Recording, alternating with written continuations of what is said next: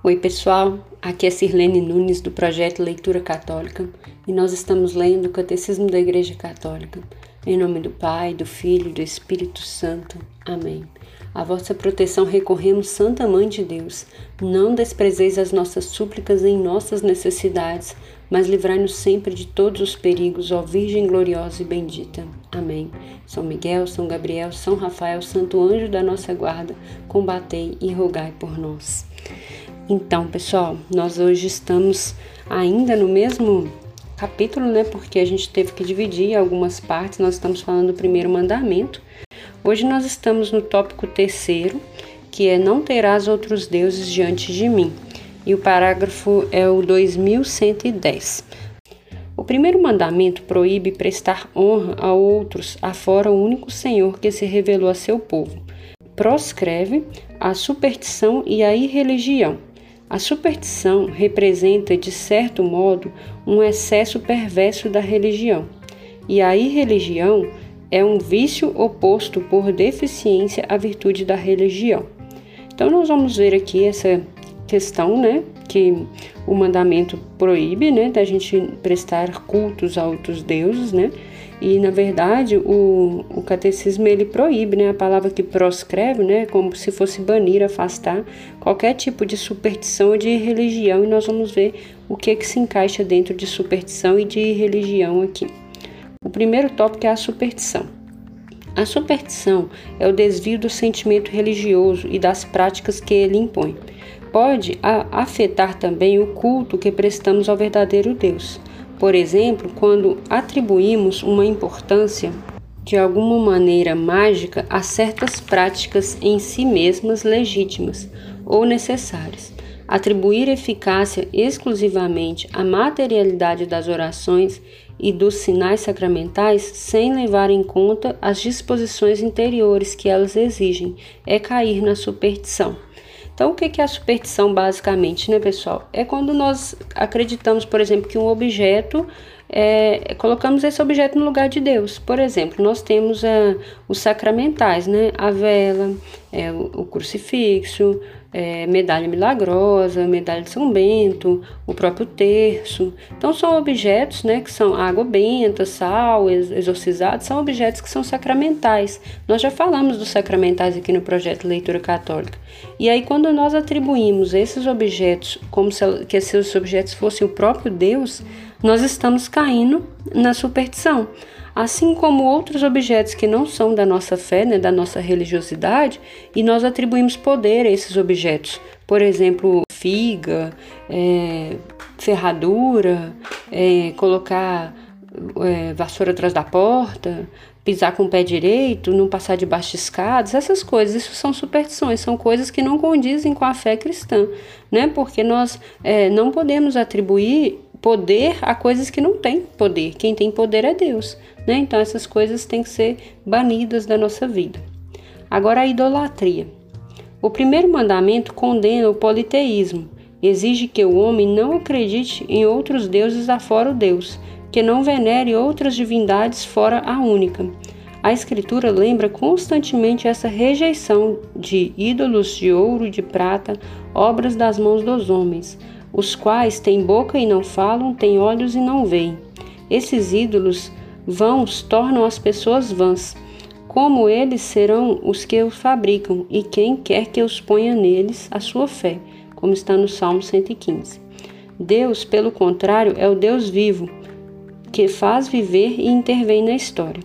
A idolatria não diz respeito somente aos falsos cultos do paganismo. Ela é uma tentação constante da fé consiste em divinizar aquilo que não é Deus. Exige, existe idolatria quando o homem presta honra e veneração a uma criatura em lugar de Deus, quer se trate de deuses ou de demônios, por exemplo, o satanismo. Do poder, do prazer, da raça, dos antepassados, do Estado ou mesmo do dinheiro. Não podeis servir a Deus e ao dinheiro, diz Jesus em Mateus 6,24. Numerosos mártires morreram por não adorar a besta, recusando-se até a simular seu culto. A idolatria nega o senhorio exclusivo de Deus, é, portanto, incompatível com a comunhão divina. A vida humana unifica-se na adoração do único. O mandamento de adorar o único Senhor simplifica o homem e o livra de uma, de uma dispersão infinita. A idolatria é uma perversão do sentimento religioso inato do homem. O idólatra é aquele que refere a qualquer coisa que não seja Deus e sua indestrutível noção de Deus. Então, pessoal, eu acho que esse esses três parágrafos aqui que vão falar da idolatria, né, são extremamente importantes para a nossa fé enquanto católicos, né, cristãos católicos, porque a gente é muito questionado com relação a isso, né?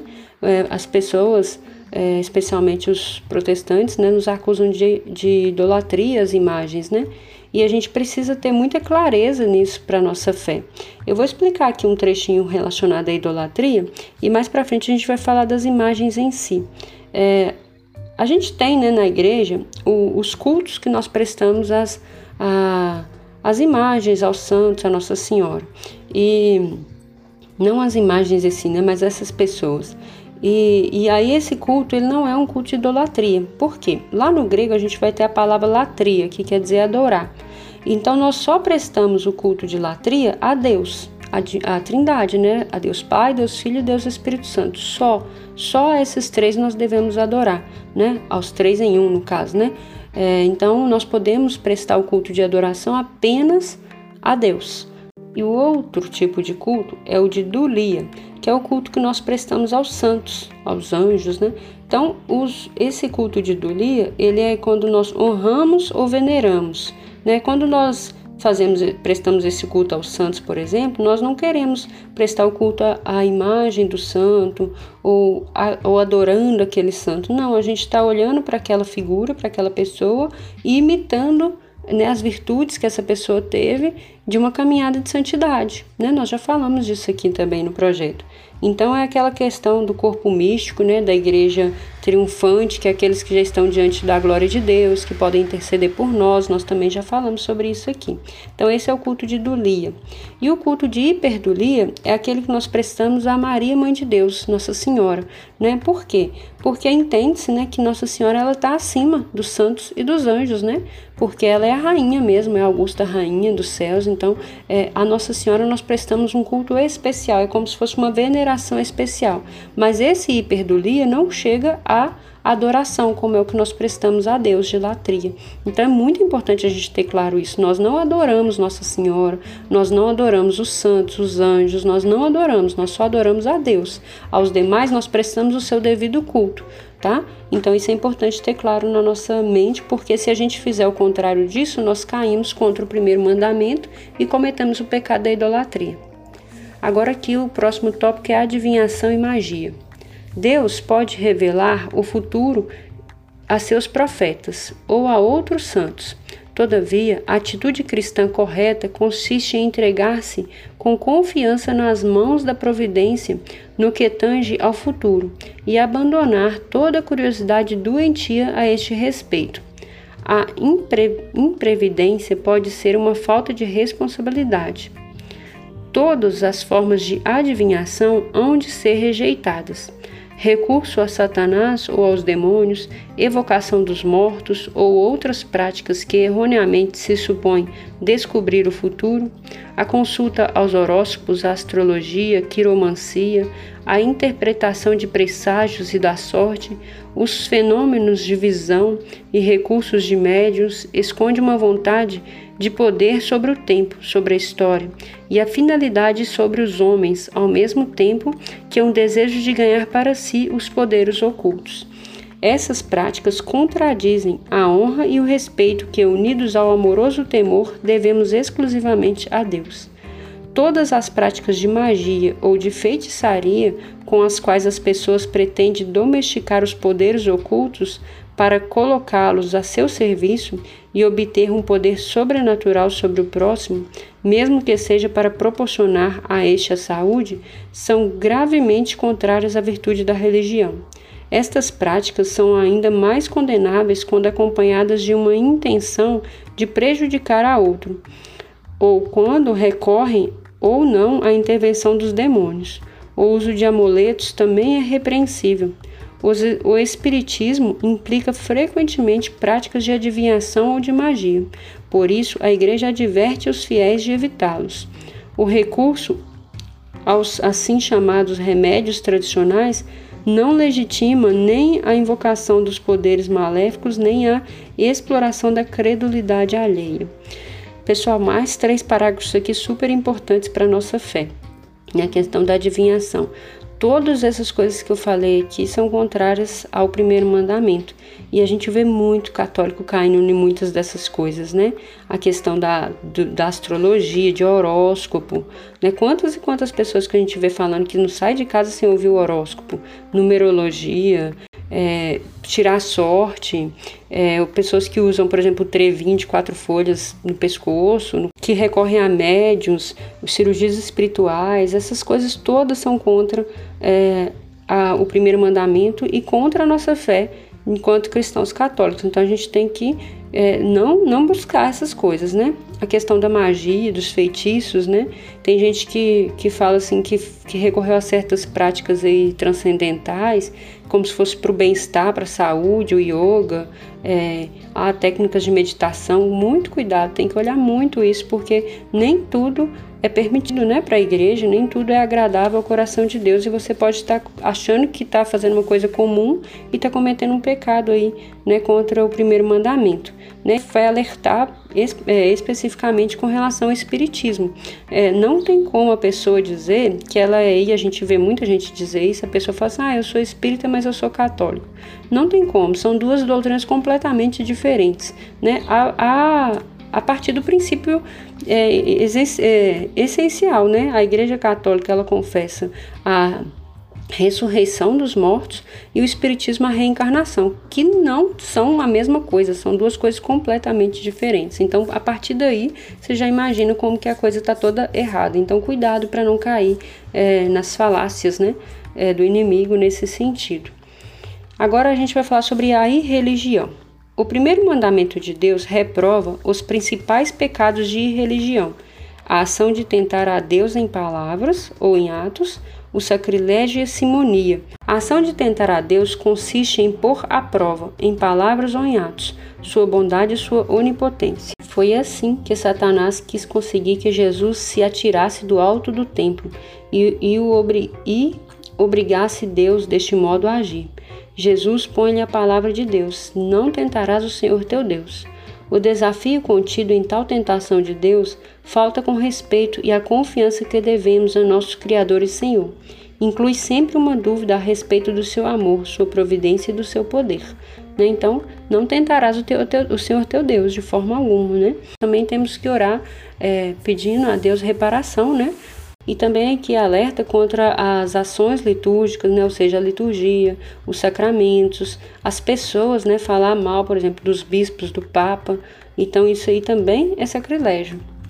A simonia é definida como a compra ou venda de realidades espirituais. A Simão, o mago que queria comprar o poder espiritual que via em na ação dos apóstolos, Pedro responde: pereça o teu dinheiro, e tu com ele. Por que julgastes poder comprar com dinheiro o dom de Deus? Atos 8:20.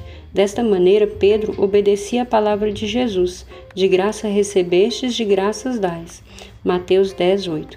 É impo impossível apropriar-se dos bens espirituais e comportar-se em relação a eles como um possuidor ou um dono, pois a fonte deles é Deus. Só se pode recebê-los gratuitamente dele. Né? Então, Aqui é uma coisa bem comum e a gente já viu isso assim no, no, nos primeiros séculos. A igreja sofreu muito com isso. Né? As pessoas queriam vender bens espirituais, né? É, graças, é, vender indulgências, vender relíquias. Né? A relíquia de um santo, por exemplo, ela não pode ser vendida. Você não pode comprar a relíquia de um santo. Você pode ganhar, né? Então, a de graça receber, de graça dás. Então, tem que tomar muito cuidado com isso também. Além das ofertas estabelecidas pela autoridade competente, o ministro nada peça pela administração dos sacramentos, tomando cuidado sempre que necessitados não sejam privados da ajuda dos sacramentos por causa de sua pobreza. A autoridade competente fixa essas ofertas em virtude do princípio de que o povo cristão deve cuidar do sustento dos ministros da igreja. O operário é digno de seu sustento. Mateus 10, 10. Aqui, esse trechinho está se referindo, por exemplo, à celebração do sacramento, por exemplo, do casamento, do batizado, alguma coisa assim. Então, assim, a igreja não cobra por isso. A contribuição que às vezes as pessoas é, fazem em virtude da igreja é porque é o sustento da igreja também, né? A gente, como cristão também, não podemos ser mesquinhos ao ponto de pensar que a igreja subsiste sozinha, né? Cabe a nós, aqui está falando, cuidar do sustento também dos ministros de Deus. Não é um pagamento em si pelo sacramento, é uma contribuição para a manutenção de tudo aquilo que está envolvido. Né? Por exemplo, num batizado, existe a emissão do, daquela lembrancinha do batizado, que é o batistério. Né? Aquilo ali custa dinheiro, não sai de graça. Então a vela não é de graça. Então precisa ter mesmo uma, um valor ali e que vai ajudar nesse sentido. Agora, se a pessoa for pobre, como está dizendo aqui, né, não tem condição nenhuma, também a igreja pode não, não, não pedir nada, né? Então não, é, não vai negar o, o sacramento por causa disso.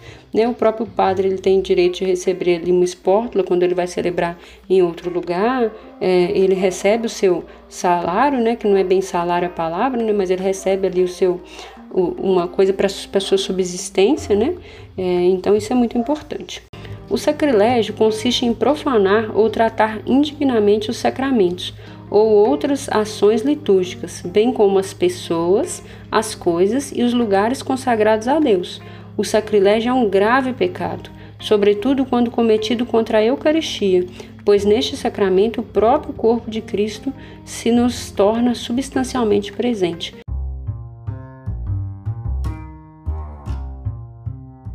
Hoje nós vamos parar a leitura por aqui e amanhã nós continuamos para o áudio não ficar muito longo. Em nome do Pai, do Filho e do Espírito Santo. Amém.